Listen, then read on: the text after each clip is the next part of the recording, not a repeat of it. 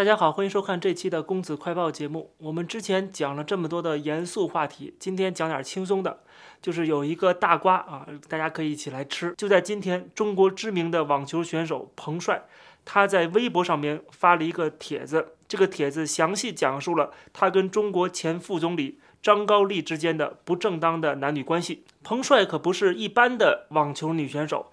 她在中国算是一个很有名的选手了，他最高的全球排名达到了第十四名啊，这已经是很好的成绩了，并且呢，他不仅获得过中国的网球的冠军，全运会的冠军，他还获得过温网的冠军。在二零一四年的时候，他还获得了法网的双打冠军，一共拥有两个大满贯的冠军头衔。所以，我们不能把这个看作是一个。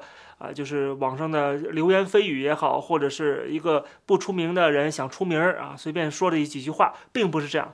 他是一个有头有脸的人物，他讲的这段话可信度还是很高的。我们看他说了什么，他这段话有点像跟张高丽本人去讲述的啊，有点像公开信的性质。他说：“我知道说不清楚，说了也没有用，但是还想说出来，我是多么的虚伪不堪。我承认我不是一个好女孩，很坏很坏的女孩。”大概三年前，张高丽副总理你退休了，找天津网球中心的刘大夫再联系到我，约我打球，在北京的康明大厦。上午打完球，你和妻子康杰一起带我去了你们家，然后把我带进你家的房间，和十多年前在天津时一样，要和我发生性关系。那天下午我很怕，根本没想到会是这样。他讲到七年前他们就发生过关系，说当时呢，张高丽他升任常委去北京，就再没联系过我。原本埋藏了一切在心里。既然你根本不打算负责，为何还要回来找我，带我去你家，逼我和你发生关系？后来他讲了张高丽的夫妇跟他啊讲的一些话，最后就讲说他们没法在一起。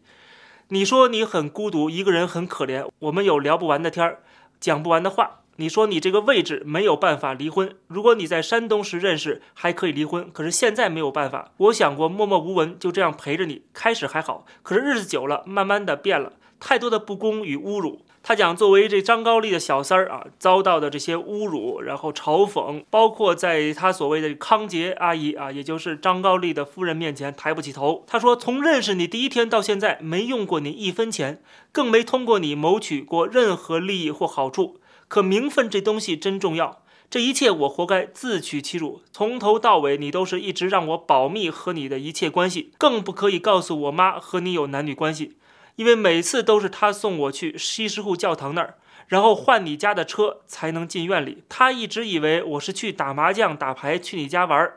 我们在彼此的生活中都是真实生活中的一个透明人。你的妻子好像《甄嬛传》的皇后一样，而我无法形容自己多么的不堪。很多时候，我觉得我自己还是一个人吗？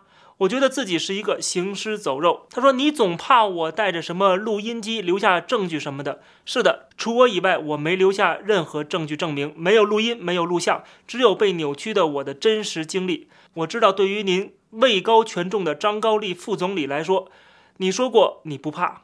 但即使是以卵击石、飞蛾扑火、自取灭亡的我，也会说出和你的事实。以你的智商谋略，你一定否认或者可以反扣给我。你可以如此玩世不恭。你总说希望你母亲在天可以保佑你。我是一个坏女孩，不配为人母。你为人父，也有儿有女。我问过你，就算是你的养女，你会逼她这么做吗？你今生做的这一切，日后心安理得的去面对你的母亲吗？我们都很。道貌岸然。彭帅这个帖子里边讲了，重点是两个内容，一个是说在三年前他被强迫跟这个张高丽发生了关系啊，他是不愿意的。另外他讲到的就是七年前跟十几年前都发生过关系。那么十几年前是什么时候呢？是正好在张高丽担任天津市市委书记的时候，而彭帅本身他就是天津的网球选手。他虽然不是在天津出生的，但是他十三岁的时候就。加入了天津队啊，在天津这个培训，在天津的网球中心，所以他算是一个天津选手。他在这个参加全运会的时候，就全国运动会，他也是代表天津的。所以说，张高丽在担任天津市的一把手的时候啊，就勾搭上了这个二十多岁的呃很年轻的这个女网球选手。然后说在七年前发生了一次关系之后，双方就没有什么往来了，因为张高丽他担任了这个常委，进到北京了啊，离开了天津。而确实他讲的这个是符合事实的啊，因为当时张高丽离开了天津，就担任了这个政治局常委和这个中国的副总理。虽然我们不知道张高丽最后会如何的去回应，他很可能是不去回应，然后呢，通过这个他的关系，通过他的手上拥有的权力去进行封杀啊，进行这个报复。至少彭帅的微博账户在发了这个帖子之后，很快啊，据说是四分钟时间就被封号了。因为即使今天的张高丽他已经是退休了，已经不再担任国家领导人了。但是他仍然手上是有权力的。共产党不希望他的官员啊，他的退休官员也好，或者在职的官员也好，啊，会受到这样的影响啊。因为共产党要打造的是永远的伟大、光荣、正确。只有那些共产党想抓的人啊，他们才是坏的，才是这个蛀虫。除此之外，所有的共产党的官员、那些高官，只要他没有被抓，或者说没有政治需要去被抓。那么他都是清白之身，都必须要把他们打造成一个完美无缺的这样的为人民服务的公仆的形象啊。所以说呢，张高丽他没有因为政治斗争或者是一些其他的原因把他给斗臭斗倒啊，把他抓起来。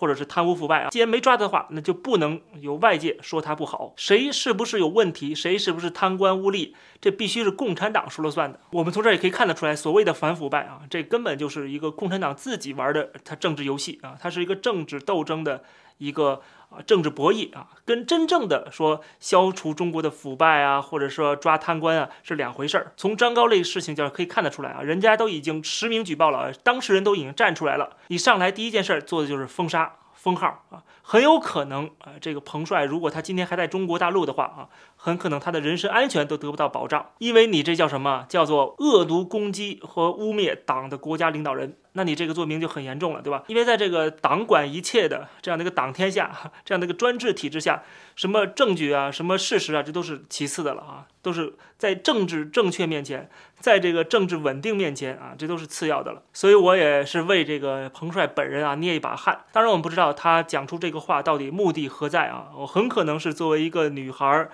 当然他现在也不不小了，也三十多岁了。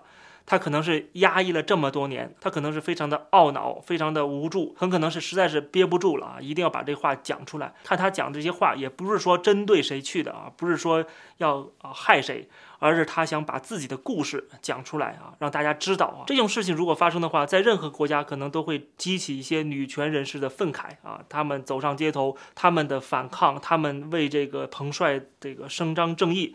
但是在中国，这些女权都不见了，因为。没人敢得罪当权者，没人敢跟共产党直接面对面。中国连基本的人权都没有，谈何女权呢？总之呢，这虽然是中国的政坛高层的一个八卦，但是说起来呢，也有点点让人觉得啊，非常的悲伤。在中国，你有了权，有了权利，确实可以为所欲为。这期的节目就跟大家先聊到这儿，感谢大家收看，欢迎点击订阅这个频道，我们下期节目再见。